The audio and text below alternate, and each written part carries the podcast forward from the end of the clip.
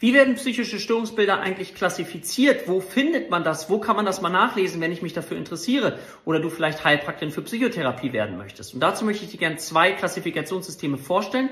Einmal das sogenannte ICD-10, das bedeutet, es ist die zehnte Fassung, wird also immer wieder auch erneuert. Mittlerweile gibt es sogar das ICD-11, ist aber in Deutschland so noch nicht weltweit verbindlich.